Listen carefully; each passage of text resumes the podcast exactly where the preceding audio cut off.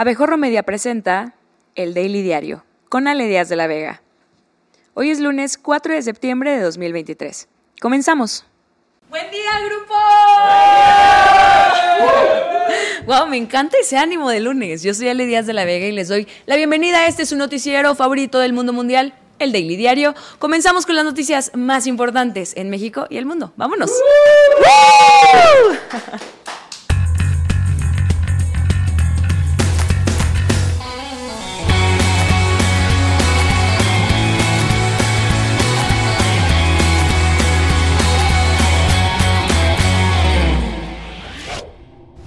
El presidente López Obrador festejó el quinto cumpleaños de su gobierno con un informe desde la ciudad de Campeche y sin la presencia de ninguna de las corcholatas de Morena.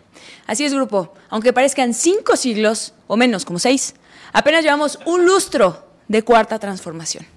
El evento se llevó a cabo ante unos 500 invitados entre los miembros del gabinete, gobernadores morenistas y de oposición, el embajador de Estados Unidos, Ken Salazar, Carlos Slim y otros empresarios. Entre los temas que presumió el mandatario destacaron la pobreza. Señaló que 5 millones de mexicanos han salido de esta, sobre todo en estados del sur. Esto sumando los 2.5 millones que emigraron y los 2.5 millones que se murieron.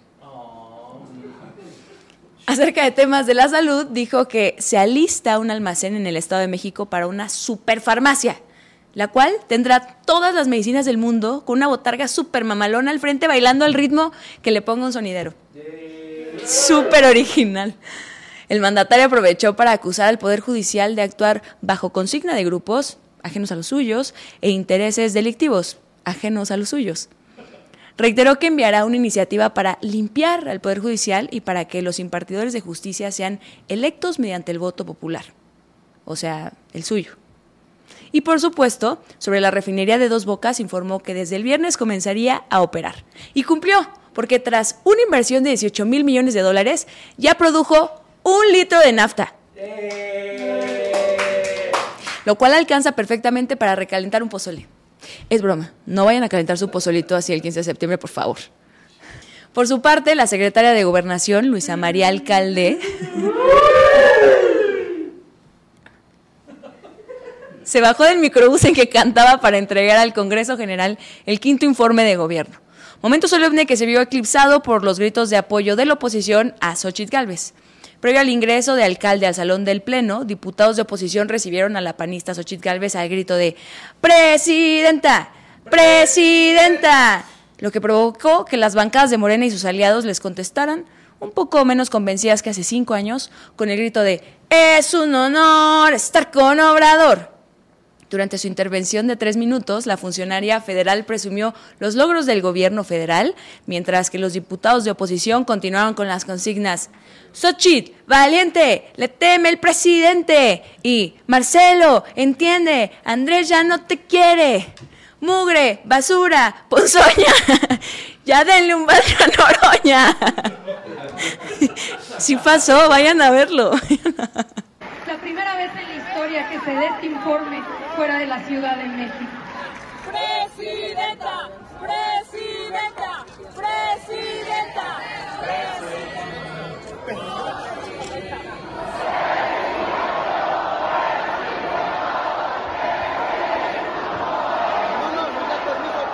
En otros asuntos, el viernes el tren Maya llevó a cabo su primer recorrido privado de prueba, en el que tardó tan solo 10 horas en recorrer un tramo de 156 kilómetros. Y es que como aún es joven, experimentó constantes paradas que duraban más de una hora. Entre los pasajeros a bordo viajaron el presidente López Obrador, el vicepresidente de Televisa Bernardo Gómez y los gobernadores Enrique Alfaro y Mauricio Vila, quienes durante esas 10 horas tuvieron que fingir sorpresa e interés cuando, para matar el tiempo, López Obrador les contó que en 2006 Calderón le robó la presidencia. El domingo, al llegar a Cancún después de las 2 de la mañana, cuando los antros ya cerraron y las balaceras se están finalizando, López Obrador afirmó que las pausas realizadas durante el recorrido fueron a causa de revisiones técnicas, que el periodo de pruebas durará dos meses y restó importancia a la baja velocidad de los dos primeros días de recorrido. Eh, deteniéndonos a veces para revisar todo. Y esto eh, nos llevó ayer y hoy a demorarnos. En más información, la Fiscalía General del Estado de Jalisco detuvo a Valentín S. por el delito de desaparición de dos personas, luego de que fueron hallados restos óseos en un predio en el municipio de Lagos de Moreno. El hombre de 51 años fue detenido por policías de investigación en el municipio de Teuchitlán y fue puesto a disposición del órgano jurisdiccional. La detención se realizó en el contexto de la búsqueda de cinco jóvenes, Roberto Olmeda Cuellar, Diego Lara Santoyo, Uriel Galván, Jaime Adolfo Martínez Miranda y Dante Hernández, desaparecidos desde el 11 de agosto en dicho municipio. Por otra parte, un tribunal colegiado de la Ciudad de México dictó una resolución para la liberación inmediata de Uriel Carmona Gándara, fiscal de Morelos y señor en situación de choche de bronco con el corazón roto, luego de haber pasado casi un mes detenido. Sin embargo, no es la única acusación en su contra. De acuerdo con la Fiscalía de la Ciudad de México, existen indicios de que Carmona Gándara intentó retrasar la entrega de información para llevar a cabo la investigación del feminicidio de Ariadna Fernanda ocurrido en octubre de 2022. Debido a esto, minutos después de haber sido liberado, fue arrestado y nuevamente llevado a prisión preventiva por el juez de control como parte de este nuevo proceso en su contra. Estrategia legal de liberar y volver a arrestar, conocida en el mundo de la abogacía como el ah, te creas. Aquí, el momento en que le dicen que siempre no se va.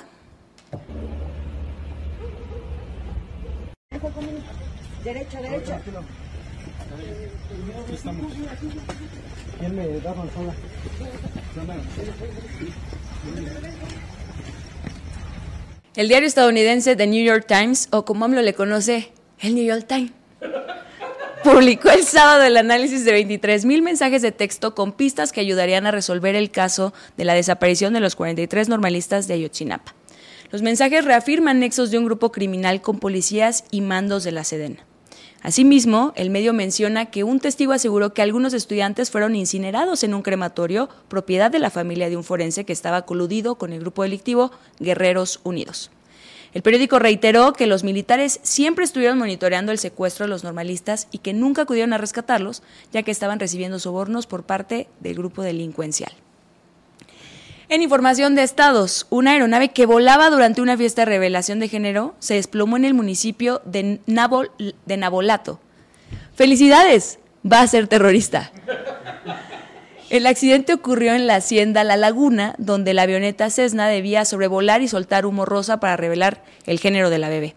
Sin embargo, un video difundido en redes sociales muestra el momento en el que la aeronave pierde el control, una de sus alas se dobla y provoca que se desplome en las inmediaciones de la hacienda. La pareja y algunos de los invitados emocionados parecen no percatarse de lo sucedido y continúan el festejo mientras la avioneta cae tras llevar a cabo la maniobra.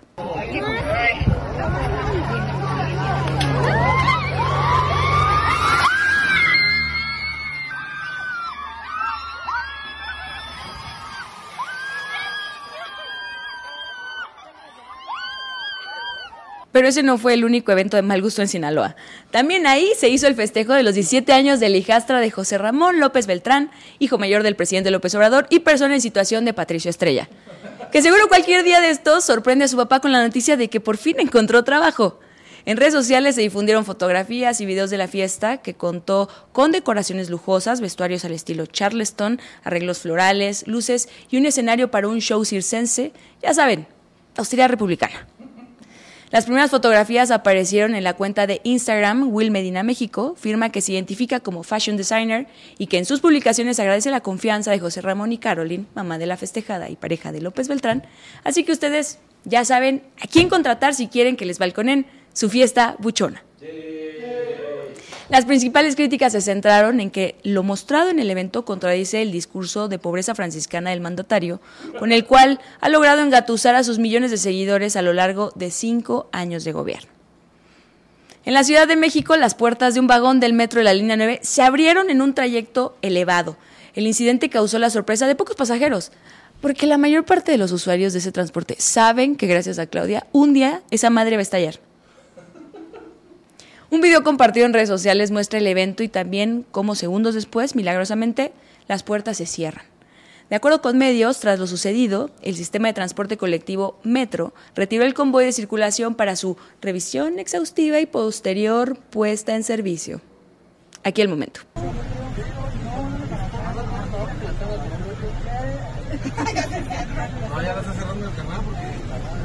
No, pues los momentos, ¿no? La bronca no es que te caigas, que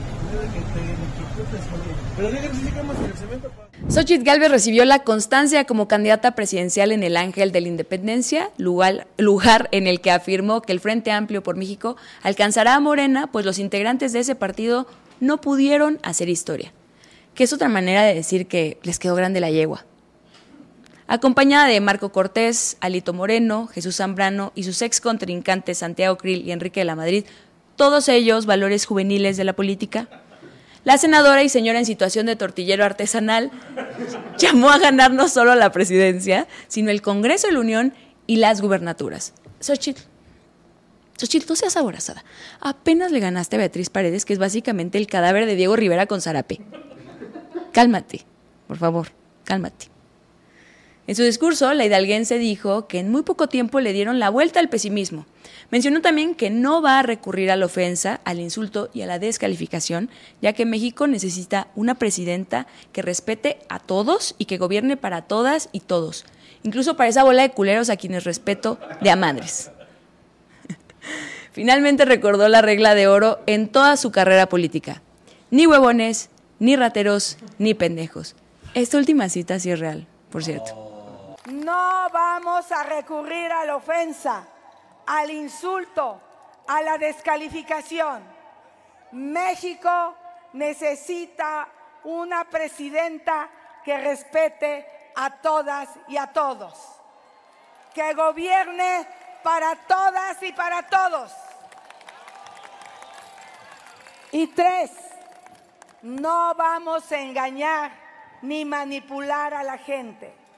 Les diré siempre la verdad, por dolorosa que sea. Por su parte, López Obrador se lanzó de nuevo contra sus opositores y ante sus seguidores en Cancún afirmó que no hay nada que temer porque ni disfrazándose los otros van a regresar. No lo sé, a lo mejor si la oposición se disfraza de medicamentos contra el cáncer, la gente sí vota por ellos, ¿eh? ¿Ustedes creen que van a regresar los corruptos? Estoy a punto de hacer una señal de Campeche. Toma tu champotón. Ya no. Ni eh, disfrazándose ahí, queriendo engañar. No. Esto ya es otra realidad. Mientras tanto, a dos días de que Morena dé los resultados de su encuesta interna para conocer a su candidata presidencial, es, es Claudia Sheinbaum, por Dios. Ya sabemos todos. O sea, y si no es ella, que para caso se comprometa a cortarse la cabellera. Las corcholatas Claudia Sheinbaum y Marcelo Ebrard utilizaron la veda partidista para difundir parte de sus experiencias. En sus cuentas de redes sociales, la ex jefa de gobierno contó en un video que jugó como defensa en un equipo de fútbol femenil, situación con la que por fin logró la tan esperada renuncia de Rubiales. Creo que en la prepa fue que, jugué fútbol, este, en equipos femeniles. No, era defensa, fíjate. Ah, mira, el carácter, de defensa central ¿verdad? Bien, simpática, Claudia. Por su parte, el ex canciller publicó una foto como DJ y aprovechó para preguntar cuál canción creen que había puesto, a lo que algunos internautas le respondieron con Dios nunca muere, Corazón frágil y Arrasando de Talía, aunque en este programa creemos que puso la del buen perdedor. Oh. Sí, pobre Chelito. En información internacional, en las playas de Bakú, en Azerbaiyán, una foca atacó a varias personas que nadaban en el mar. Disculpe, bañista, ¿tiene unos minutos para hablar de detergente para ropa? El video que se volvió viral muestra cómo dos hombres intentan protegerse del animal que lo sigue de forma agresiva. Expertos explicaron que este tipo de comportamiento en las focas suele producirse cuando defienden su territorio o cuando amanecen de malas y no han tomado café. Este sábado, India lanzó su primera misión espacial para estudiar el Sol. Esa lámpara que nos ilumina desde el cielo según los nuevos libros de texto. Esto a menos de dos semanas de su exitoso alunizaje sin tripulación en la región del polo sur de la Luna. El Adita el Aditya L1 despegó en una misión que tiene como objetivo estudiar el Sol, desde un punto llamado L1 situado a unos 1.5 millones de kilómetros de la Tierra y que ofrece una visión ininterrumpida del astro que se espera llegue en 125 días. Mientras tanto, la Agencia Espacial Mexicana ya casi consigue presupuesto para comprar una monografía del Sistema Solar y un disco de Luis Miguel, que también es conocido como El Sol. Ribón, El COVID no es pretexto para escribir estas mamadas. Nada más, te lo dejo ahí. En Nigeria, el presidente con nombre que me hace sonar racista, Bola Tinubu, ordenó la retirada de sus embajadores en todo el mundo con efecto inmediato para mejorar los servicios de Estado. El comunicado señala que la orden del presidente es consecuencia de su cuidadoso estudio de la situación oficial en los consulados y embajadas de Nigeria en todo el mundo. La única excepción son los representantes permanentes de Nigeria para las Naciones Unidas en Ginebra y en Nueva York. La comunidad internacional reaccionó con sorpresa, pues gran parte desconocía la existencia de embajadas nigerianas en sus territorios. En los deportes, aunque apuntaba a ser un desfile de carritos de colores corriendo a 300 kilómetros por hora, el Gran Premio de Italia estuvo lleno de batallas y adelantamientos emocionantes. El piloto mexicano Sergio Pérez arrancó en quinta posición, pero en la última parte aplicó el full chancla y aventando lámina como microbusero de la Ruta 22, rebasó a dos autos de Ferrari para terminar en la segunda posición. El ganador de nueva cuenta fue el líder del campeonato y doble campeón del mundo, Max Verstappen, quien llegó a 10 victorias seguidas en el circuito, un nuevo récord. Contrario a lo que hacen los jugadores de Cuapa, las jugadoras de la América ilusionaron a lo grande a su afición. En su segundo duelo amistoso internacional en el Estadio Azteca, enfrentaron al Real Madrid, donde el marcador final fue 3-2 para las Águilas. Al minuto 14, Kiana Palacios abrió el marcador a favor de las Águilas y más tarde Alison González recibió los aplausos de los fanáticos al marcar un golazo. En el segundo tiempo, Katy Martínez selló el triunfo con otra anotación. El futbolista Cristiano Ronaldo se convirtió en el primer jugador en anotar 850 goles a lo largo de una exitosa carrera deportiva en la que vestió camisetas del Sporting de Lisboa, Manchester United, Real Madrid, Juventus, Al Nazar y la selección de Portugal. Se espera que Lionel Messi pronto supere esa marca con los 5.823 goles que seguramente anotará en la Liga de Estados Unidos.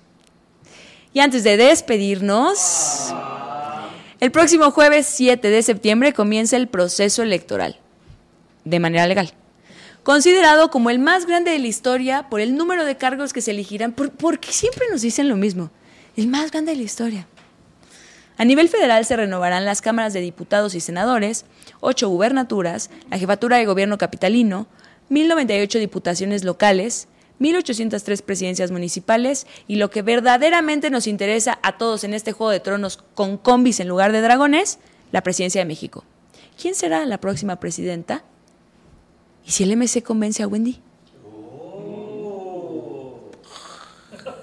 La ley establece que el primero de noviembre arrancan las precampañas para que los partidos elijan su candidatura presidencial, pero como estos ya se adelantaron, se prevé que utilicen el tiempo para promoverlos, pese a las existentes limitaciones legales, mismas que han demostrado, pues les vienen más guangas que un huipil de Beatriz Paredes a Lito Moreno.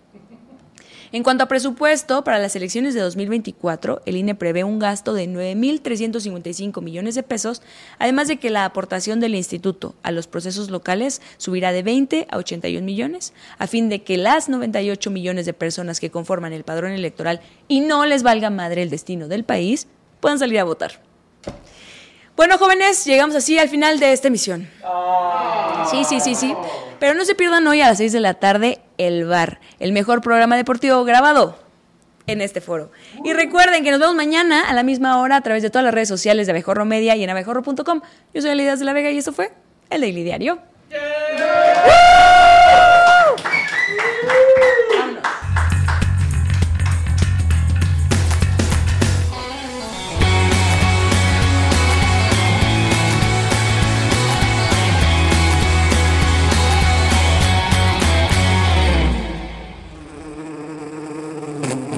Esta fue una producción de Abejorro Media. No olvides suscribirte a este podcast, darnos 5 estrellas y compartirlo. Encuentra más contenido en abejorro.com.